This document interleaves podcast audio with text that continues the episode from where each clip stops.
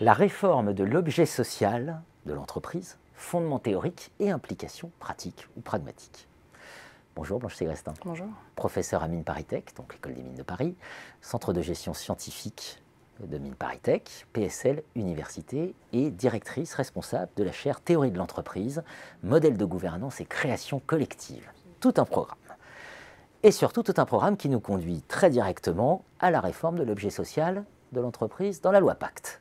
Alors là, il nous faut quelques éléments d'explication. La loi Pacte, effectivement, euh, introduit une réforme de l'objet social dans un des articles, l'article 61 pour être précis, et euh, elle reprend à cet égard des préconisations qui avaient été formulées par le rapport de Jean-Dominique Sénard et Nicole Nota, qui avaient été missionnés pour réfléchir de manière très ouverte à, euh, donner les moyens de penser un objet social élargi de l'entreprise et de donner un sens qui ne soit pas uniquement guidé par des critères de court terme. Et alors, pour rappeler brièvement donc euh, en quoi consiste cette réforme aujourd'hui. Dans cet article 61, qui a été maintenant voté à l'Assemblée nationale, euh, il y a trois niveaux de réforme.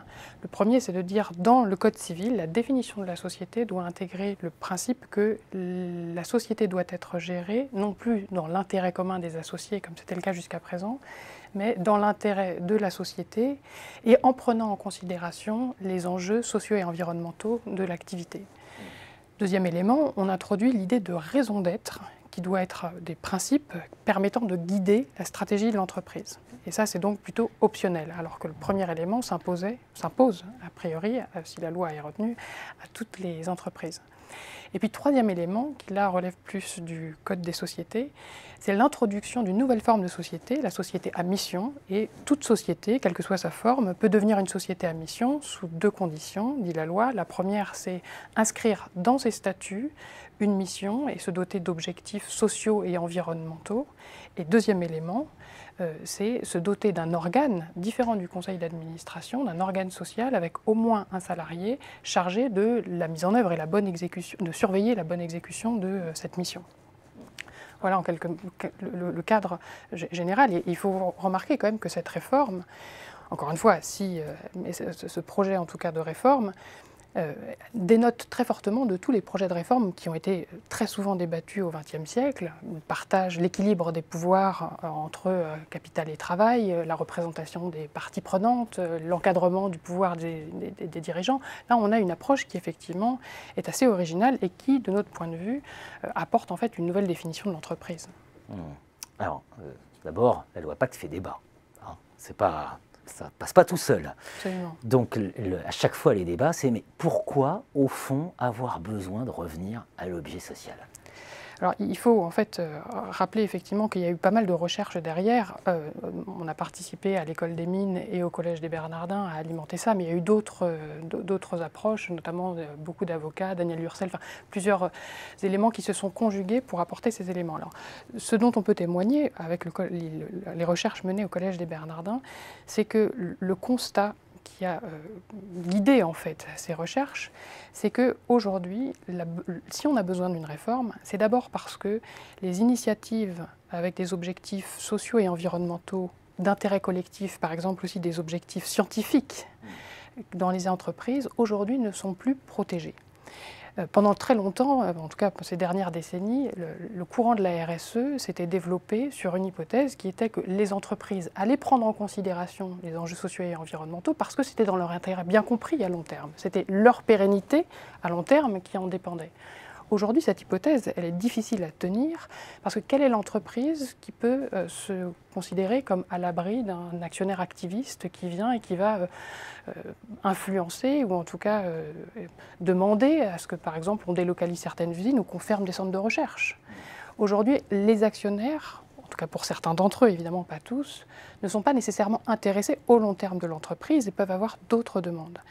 En particulier, ce qui nous semble aujourd'hui très préjudiciable et très problématique, c'est que les, dimensions justement sociales et environnementales, ce qui peut relever de l'intérêt collectif, et très précisément en particulier les approches de recherche, donc tout ce qui concerne des investissements de long terme et par nature innovants, sont très fragilisés par ces approches-là, alors même que quand on est face aux défis contemporains euh, de grande pauvreté, mais surtout par exemple de changement climatique, c'est vraiment de ces efforts-là de recherche que l'on a besoin, d'investir dans les énergies renouvelables, les nouvelles techniques pour capturer du carbone ou que sais-je.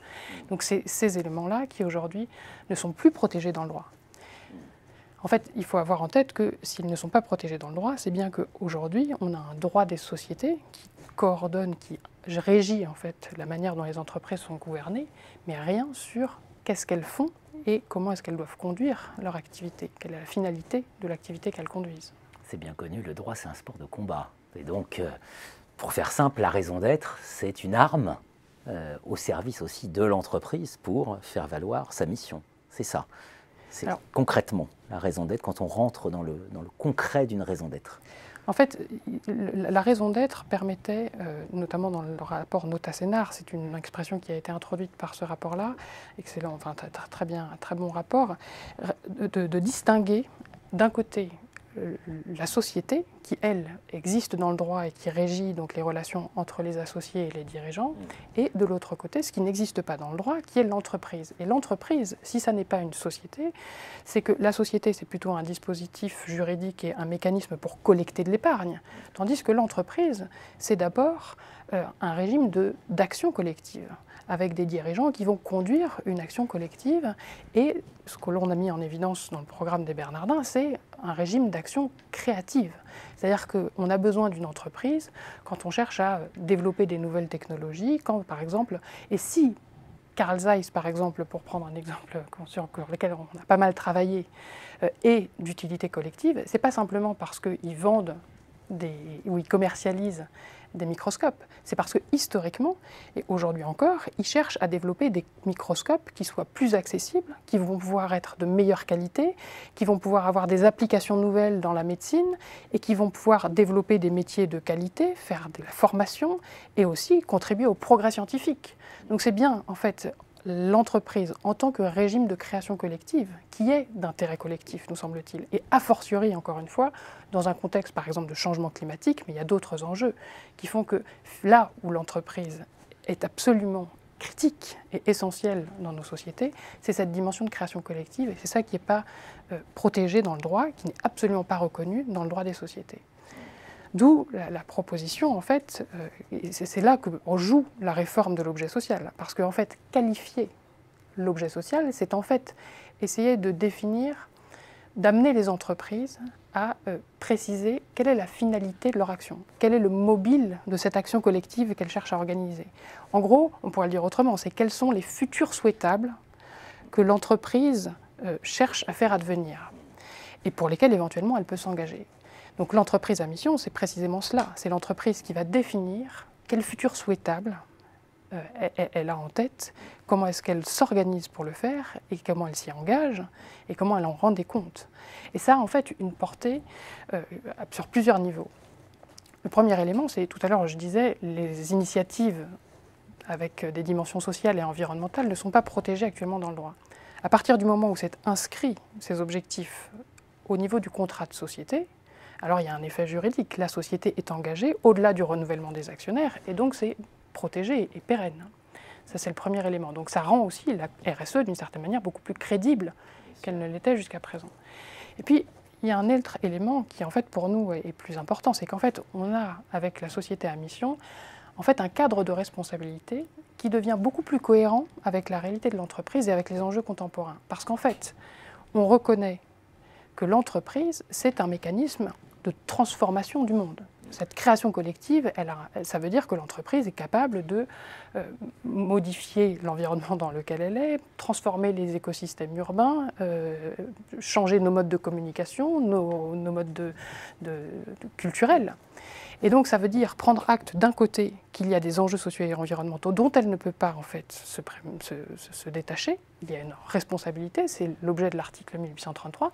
Puis de l'autre côté, ça veut dire que justement, l'entreprise aujourd'hui qui est responsable, c'est pas simplement l'entreprise qui ne fait pas de dommages, c'est l'entreprise qui a en tête que voilà, il faut qu'elle contribue éventuellement, si c'est une entreprise de BTP par exemple, à réduire euh, les émissions de gaz à effet de serre ou prendre en compte la transition énergétique, contribuer à cela. Donc c'est bien avec un engagement contractuel sur des missions d'ordre d'intérêt collectif, favoriser l'engagement dans un effort soutenu de recherche pour un autre monde, pour un monde souhaitable et désirable. Et puis voilà, le, troisième niveau qui nous semble effectivement euh, essentiel et pour lequel effectivement cette recherche nous, nous, semble avoir une, cette réforme pardon, nous semble avoir une portée importante, c'est que là encore, euh, c'est une réforme qui contribue à instaurer, introduire l'entreprise en tant que telle dans le droit à côté du droit des sociétés. Parce que finalement, une entreprise, ça ne se définit pas simplement par un chiffre d'affaires ou par un nombre de salariés, mais bien par quelle transformation elle souhaite conduire. Donc la manière, introduire l'objet social, c'est en fait donner une autre définition de l'entreprise et empêcher qu'on ne réduise l'entreprise à simplement un agent économique qui maximiserait un profit. L'entreprise est plus qu'un agent économique, elle transforme le monde. Elle transforme le monde. Donc elle a des responsabilités et donc elle doit s'interroger sur sa mission, si je résume. C'est ça libre à chaque entreprise de définir sa propre mission, mais que la, représentation que le droit véhicule de ce que, c'est qu'une entreprise ne soit pas réductible du coup à maximiser un profit, nous semble être euh, effectivement une avancée importante. Merci Blanche Célestin. Merci.